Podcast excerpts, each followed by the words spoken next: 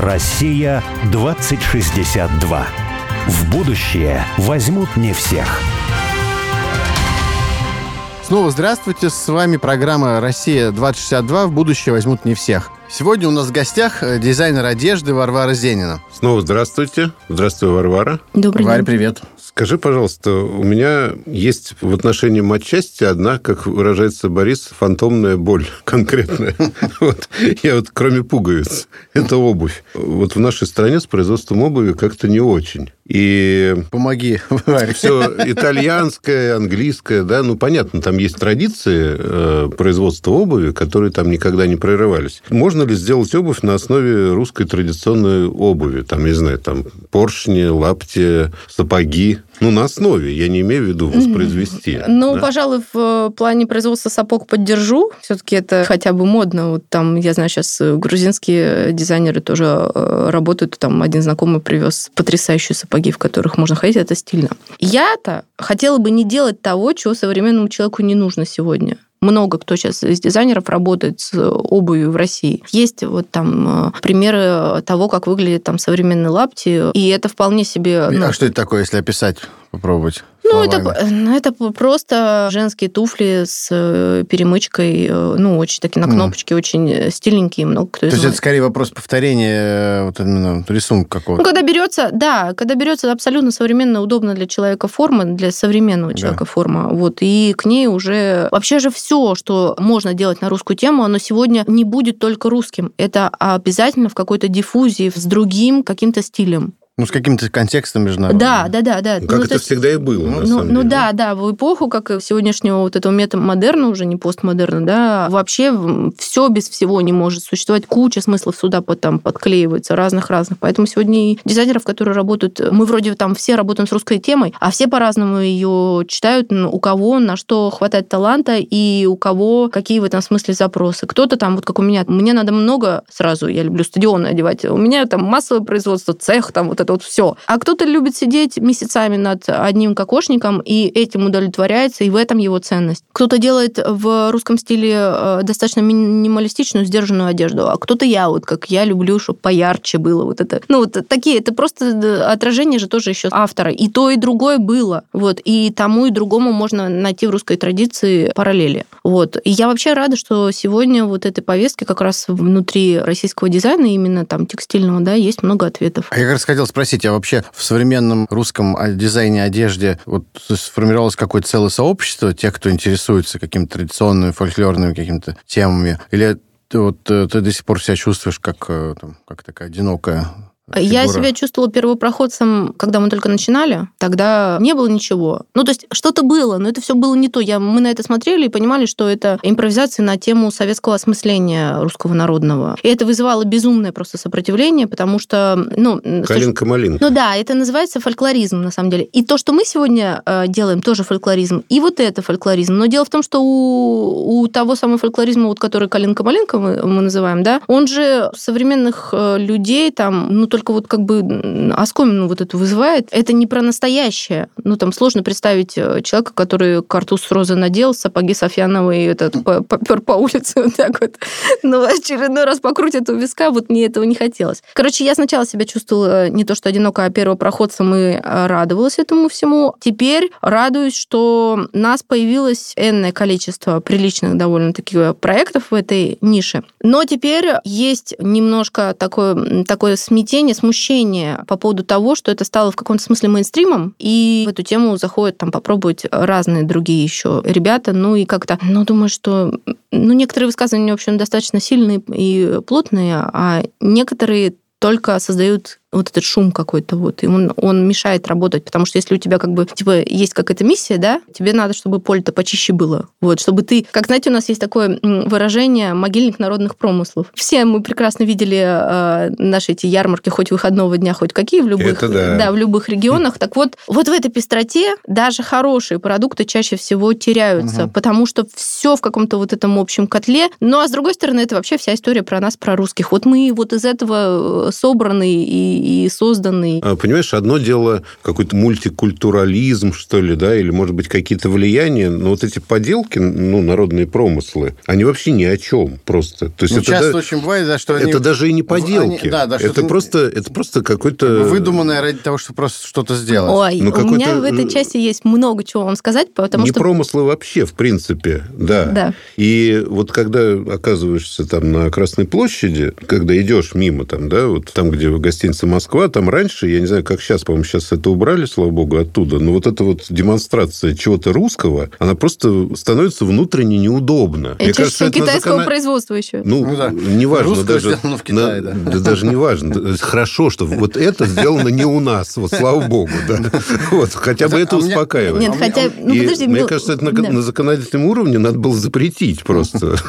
Мне очень хочется здесь вам рассказать э, одну историю, которая случается со мной уже последние два года. Я, помимо всего прочего, еще дизайн-наставник в Всероссийском акселераторе, который называется «Путь ремесленника». Вот я, как и вы, вот эту историю с тем, что вызывает сожаление, вот все, что подается под соусом русское народное, то, что можно потрогать, да, разделяю как бы эту мысль. Так вот, мы, занимаясь людьми в разных регионах, с так называемыми ремесленниками, столько для вот я для себя лично всего открыла и первопричины занятия этим всем, и почему некоторые предприятия НХП э, ну, до сих пор производят то, что они производят, потому что у нас и большие крупные проекты заходят в качестве участников, да, мы там должны заниматься с ними, и маленькие ремесленные мастерские, и просто частные мастера, которые шьют. Поскольку ремесло как таковое ушло из рук у людей, ну, то есть нет необходимости каждодневно этим заниматься. Это первое. Но все равно как бы человек без ремесла не может, ну, как бы зов вот этот как бы есть. Потому что ремесло, по сути, является очень такой терапевтической вещью, которые многие, простите, сейчас опять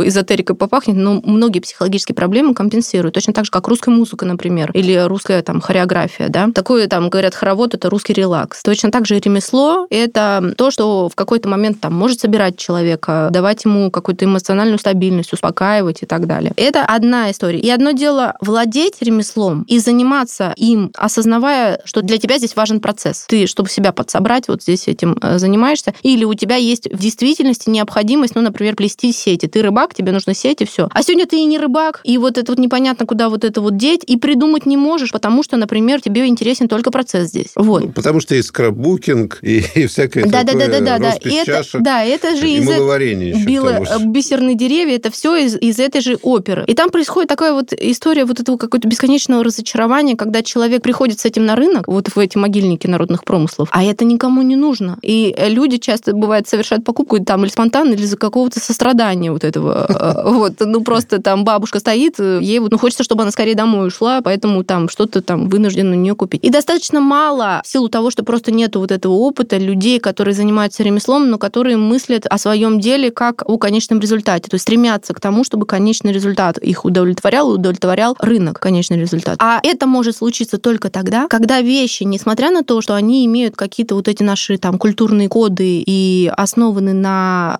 каком-то нашем национальном прошлом, когда они сегодня имеют утилитарную принадлежность. Вот как только теряется утилитарный контекст, как только мы покупаем расписную доску только для того, чтобы ее повесить на стену, это гиблое дело. Не найдется такой стены для того, чтобы повесить туда доску с хохломой. Нет ее сейчас в природе, не существует. Это первое. Второе. Что сгубило наше предприятие НХП и почему они вдруг в начале нашего 21 века оказались в кризисе? И сгубило прежде всего иждивенческая повестка вот эта. Вот эта позиция, что поскольку они предприятия народных художественных промыслов, им государство чем-то обязано. Нет, ребята, это не так. Мы с вами вышли в ситуацию, когда рынок решает, что кто кому тут э, обязан чем, а потому что изначально было ведь так, артели, на которых потом создавались народно-художественные... Ну да, это были экономические бизнес-единицы да, да, да, да. Там были хорошие бизнес-модели, все, ребята понимали, для чего они строгают ложки или для чего они строгают игрушки. Это было-то в 20-е годы еще. Да. Но, тем не менее. Да. Последний раз. Да. Потом что? Вот, значит, эти народно-художественные промыслы подхватили, и Советский Союз на своих плечах их понес. За это время потерялась художественная школа, а школа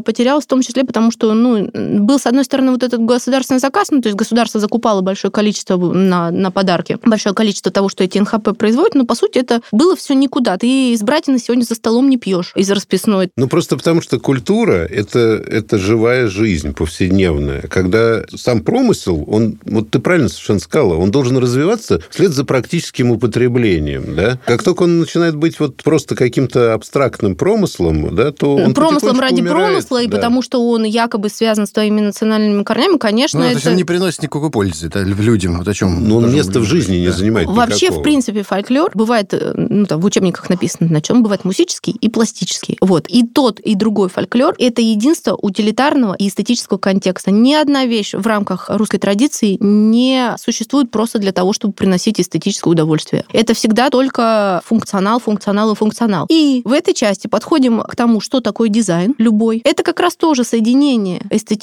и утилитарного контекста. И поэтому сегодня довольно странно, почему люди, которые работают там с промыслом своим, там довольно странно, что существует мысль о том, что вот это может существовать в отрыве, ну просто ради того, чтобы... Но если это существует, это значит, что чаще всего человек этим занимается ради процесса. Это тоже нормально. Но нормально себе в этом признаться и от рынка тогда ничего не ждать. А У меня вот вопрос про будущее. У меня был такой опыт когда-то, когда мы продвигали там фермерские продукты, участвовал в этом деле на рынке Москвы, и мы были первые, кто начал продавать полбу. Сейчас, может быть, мало, мало верится, но тем не менее, там нашли там в Татарстане фермера Тимофеева, он, значит, советского селекционного редкого какого-то хозяйства спас какие-то там образцы полбы, в общем... Какая нач- была каша Начали, начали продавать.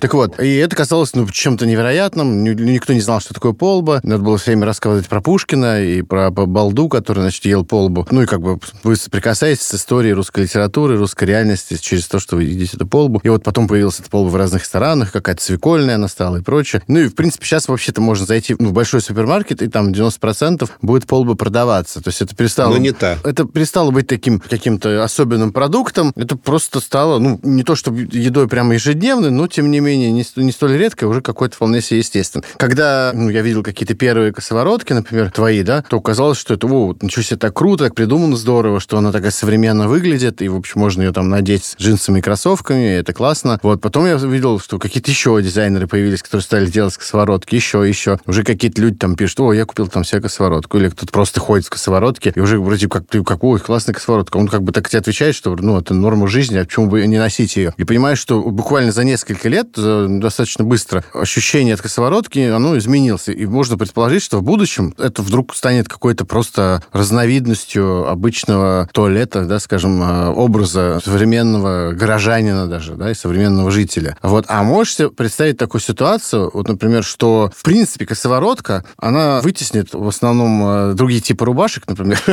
и, и вот скорее наоборот, уже те рубашки, к которым мы привыкли, мы, о, у тебя такая редкая рубашка, что весь мир в косоворотках ходит. Ну, сначала, предположим, будет русский мир ходить, потом весь мир станет ходить в косоворотках. Лапти New Balance. Вот, ну, подожди, лаптям, лаптям потом. Вот косоворотка. Ведь какие-то, какие-то, какие-то образы в моде, в одежде, они приходят и потом ну, возникают где-то. Потом хоп, и почему-то весь мир там как-то так одевается. Может, например, вот так гипотетически представь себе, прошло 40 лет, полмира ходит в косоворотках. Я думаю, что для меня в этом смысле победы, наверное, будет, что косоворотка просто будет у каждого из нас в гардеробе, там и не одна. За каждым цветом косоворотки может даже какой-то контекст закрепиться, да, там, что красный, например, пасхальный, там, условно. Не знаю, как насчет в общеглобальном смысле. Бежевая, хочу познакомиться. Да. А, сейчас ты сказал про бежевую, а я, как старая склеротическая, забыла этот фильм, где они в косоворотке. Ну, последний-то вышел фантастический фильм, и он там был главный герой в косоворотке. Как я могла забыть, не знаю. Голливуд? Да, да, да, однозначно. Вот. Ну, видишь, есть И- кстати. Уже- и- уже и, кстати Твои говоря, прогнозы да, сбываются. Да, я периодически говорю, слушайте, а как вы узнали о нас? Он говорит, а я посмотрел вот этот фильм и пришел. А, ничего себе. То есть уже Голливуд э, рекламирует э, Варвару Косоворотки. Зенин. Но, скорее всего, льет воду на общую мельницу такую, да. А я тоже стала замечать, что в метро довольно много теперь э, людей, особенно когда жарко, вот там они там ходят. Если раньше мы льняных косовороток вообще не делали это специально, чтобы как бы отмежеваться от того, что существует, то в этом году думаю, ну, пора уже теперь льняные сделают. К слову, мы же не только делаем косоворотки, там много чего всякого разного интересного. И вот э, наш бренд это такая вот э, лаборатория, да, когда я там тестирую, что зашло, чего не зашло, что современному человеку нужно, что не нужно. А Там вот и- кроме косовороток, что зашло еще? ну, конечно, за- зашли свитера поморские, потому что это какая-то очень изысканная, неведомая русскому человеку история, которая мы все время привыкли, что вот какие-нибудь там финляндские, там лапландские, какие-нибудь Ну, трикотажи, вот это, да, вот да, да, скандинавские, вот это там. А оказывается, у нас у самих все это есть, надо было только так голову развернуть и посмотреть. Ну, и- кстати, поморы, они же там и в да, Норвегии жили. да, да, да, да, да, это у них такое одно общее место, Да. значит, там они Вместе свитера придумывали. да, и вязали их, э, говорят, что тоже в основном мужчины. Мужчины. Вот, да у нас такое узорное вязание от, вот по всему этому русскому северу, и коми-пермяки такое вывязывали, это просто. Так, значит, что еще? Мы много работаем с темой набойки. Это история в актуализации как бы не совсем наша. А набойка это что? А, набойка это один из э, э, видов, узор. да, создавать набивной рисунок на ткани. Это наше общее место и с индусами, и с, э, со всей Азией, и он так или иначе связан с цветом полотна, вот этого цвета индиго синим, да. Люди не знают, что это потенциально как бы русская тема. Ходили специальные артели по деревням, как коми-вояжеры с образцами, так вот они ходили с образцами тех рисуночков, которые они могут набить. Вот, забирали холсты, а потом через какое-то время приносили холсты уже с набивным вот этим рисунком. Им за это э, что-нибудь давали или там платили, кто как. Потом, значит, э, совершенно недавно мы по мотивам русских традиционных поясов закладных выпустили абсолютно просто мейнстримовую актуальную вещь. Мы выпустили просто ремни, человеческие ремни, вот с э, двухсторонние, причем с двумя рисунками, с э, закладных поясов русского севера и русского юга. Вот, и их же собираемся еще использовать в качестве там ремней для сумок. Вот, это тоже абсолютно там актуальная современная вещь. Вообще ни А разу в не- брюки продевать можно? да, это, в джинсы вот просто, да. Это Надо брать. Надо брать. Знаете что? Лимитированной партии, да.Уж про носки-то вообще говорить, что про них говорить, нет. Мужчины, которые носки не носят, вот, и это тоже... э, А носки в России были носки? Были... э, э, Носки вообще-то, по-моему, недавнее изобретение какое-то Смотрите, э, в мире. Что мы сделали? Мы взяли узоры, которые существовали на мужских чулках. Были не носки, а чулки. И у мужчин в том числе. Вот на русском севере они были вот с этим прекрасным узорным вязанием. А разным- с чего они были сделаны? Из шерсти. А. Из- Да. Ну, понятно, что... Из нейлона. Понятно, что сегодня странно было бы, если бы я к вам пришла, и вдруг у вас до колен были бы шерстяные чулки надеты цветные. Поэтому нужно какие-то как Хотя бы... звучит как-то прям модно, На голове такие шапочки с помпончиками. Поэтому понятно, что нужно переносить на ту форму, которая сегодня, на тот язык, Ну который понятен современному человеку. Вот перенесли, конца и края этому нет, носки можно вообще сколько угодно производить, вот, э, лишь бы были нормальные подрядчики в этом смысле, потому что у нас вот трикотажного своего производства нет, у нас только швейное. Но что еще? Э, Ну, трикотаж такой вот унифицированный, значит, э, типа худи, свитшотов, но, опять же, на русскую тему э, не просто тогда, когда у тебя какая-то там картиночка маленькая напринтована, а когда у тебя там трикотаж там с таким-то принтом, там с набойкой или там с узорами, которые бытовали в Каргополе, какие-то просто потрясающие футуристичные узоры. А вы знаешь, какой еще такой вот вопрос у меня? Если встречается какой-то высокопоставленный человек, не знаю, может бизнесмен, встречи каких-то, да, таких, мы вот всегда понимаем, что вот встречаются какие-то там европейцы или те нации, народы, которые следуют европейской культуре, вот они в пиджаках, галстуках. А вот если, например, саудиты встречаются, они такие в этих своих белохонах, белых, вот они не носят пиджаки, они носят... А вот если представить себе, какой могла быть мода вот такого высокопоставленного какого-то предпринимателя, чиновника в России, вот чтобы вот он, с одной стороны, смотрелось бы это естественным образом, а с другой сразу было понятно, о, русские встречаются там, олигархи. Не, ну понятно, что у нас и есть куча вариантов косовороток под пиджак, и, а, и в том числе и под запонки. Вот. Хрущев, кстати, по-моему, ходил в чем-то таком. А, Но это нет, это типа такая типа вышиванка, это то, что как раз... Ну вот смотрите, из чего русский вообще может сложиться, в том числе из чего там сложился в свое время украинец. Вот помните, это там в свое время у Крылова была такая статья б, «Ода русской косоворотки», и вот он, он там пишет о том, что ну вот есть вещи, которые вдруг могут помочь формированию вот этой идентичности, да. Вот вышиванка — это абсолютно четкая как бы, ну то есть мода на вышиванку, да, абсолютно четкая такая линия, которая помогла сложиться вот этому маленькому какому-то там украинскому мирку. Точно так же, как и украинская кухня, там, как э, вот Сырников бы был, он бы сейчас про украинскую кухню вам сказал два слова, там, про борщ особенно, да, который... Вот. э, Борщ наш. да. Руки прочь от борща. Вот.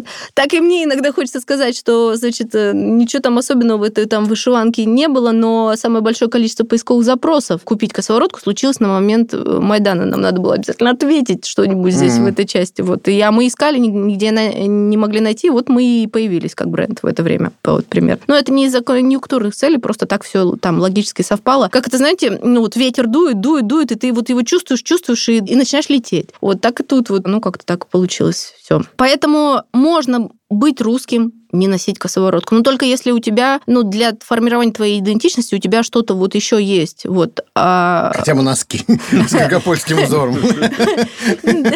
Так, смотришь, что? Опа! Поднял штаны, свой. Вот просто, ну, так оказалось, что нам этого не хватало, мы это дали, и прям это... Э, я еще наблюдаю, есть такой Адонева рассказывает, что такое социальный капитал. Э, я сама честно говоря, вообще не могла даже представить, насколько вот придумывание вот этих косовороток для меня станет, ну, таким вот социальным лифтом в какой-то вот этот взрослый мир. Ну, что такое, какая-то мамаш там. Не то, что я там шила там что-то на машинке, ну, там просто мне хотелось... Я менеджер этнокультурных проектов еще по одному из образований. Вот, что-то мне просто хотелось вот это на русскую тему высказаться. И вдруг вот это вот со всех сторон, значит, я вроде бы делали для своей, для своего мужа в первую очередь, а оно вот как пошло, пошло, пошло, пошло. И только вот как бы диву даешься. Но... А у нас вот, кстати, есть такая теория о том, что новая такая мода, мы хотим хотим ее создать, что человек реализовывается именно в семье и через семью. И вот у нас многие уже так говорили. Я вообще-то, ну, не думал заводить какой-то бизнес. Я там для жены что-то сделал, для своих детей что-то сделал там. А потом это все пошло и приобрело такое вот ну, то, что делаешь, значит, мировое значение. С вниманием, с любовью делаешь. Ну, да. просто если ты сделал это там, типа, для себя или там, значит, в мире найдется еще сколько-то людей, которым это тоже нужно. И в этом смысле, в отличие от больших корпораций, ориентироваться на себя – это гораздо гораздо лучше, чем пытаться подстроиться, под, почувствовать вот, вот эти ветра, там, изменчивый этот мир, чего там он хочет. Да ты никогда в жизни э, глазами другого человека не сможешь на мир посмотреть, только своими. Да, а вот э, у меня, знаешь, какой вопрос такой? Вот Сергей Старостин говорит... Ходит о... наши косоворотки. А, он говорит о том, что все-таки в советское время была задача поставлена и успешно выполнена создание такого нового советского человека, который бы порвал с Э, тем, да, что было до него. И она была успешно выполнена. А вот Боря очень любит спрашивать, можно ли вот это вот э, состояние такого сиротства, когда наша культура, ну и кухня, и музыка, там, и одежда, одежда да, они никак не связаны с Э, тем, что здесь было раньше, с корнями, э, изменить и, и вернуться к этим корням. Не в плане том, что носить вот что-то, что было, а просто вот как бы прикрепиться там, где оторвалось, что ли, и развивать дальше. Можно это изменить? Конечно, и я считаю, что существенно поменялась картинка в этом смысле в России за последние пять лет. Существенно. До неузнаваемости просто. Что-то частное мне понятно, да, а какие общие глобальные тренды на это повлияли? Ну, кроме того, что Россия там живет ситуации изоляции, да, там, ну, и в том числе это и вынуждает многих людей обернуться в сторону России и подумать, ну, там, те же локальные проекты, это в том числе и туристические, да, вынуждены сегодня таким образом простраивать свои маркетинговые стратегии, чтобы каким-то образом отмежевываться. А раньше же, помните, приехал-то по всей России щепные птицы просто везде. Вот, борщ везде одинаковый там. Ну, и тогда становится понятным, что человеку русскому у себя на родине там нечего искать, потому что на, там от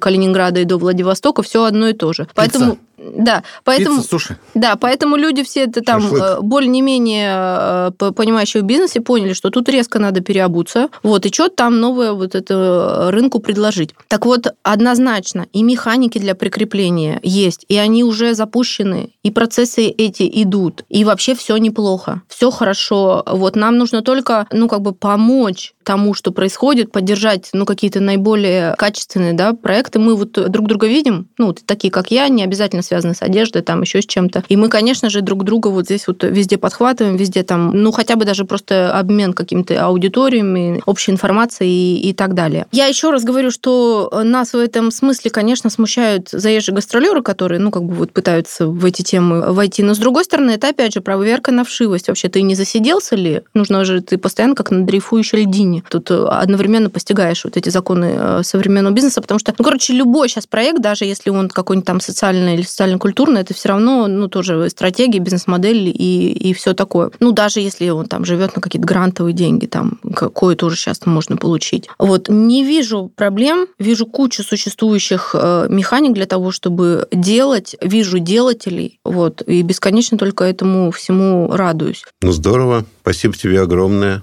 Да, Варь, спасибо, что пришла. Да, и успехов в таком вот твоем деле.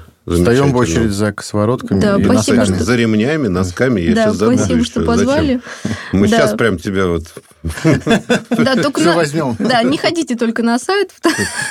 Куда идти? Вот.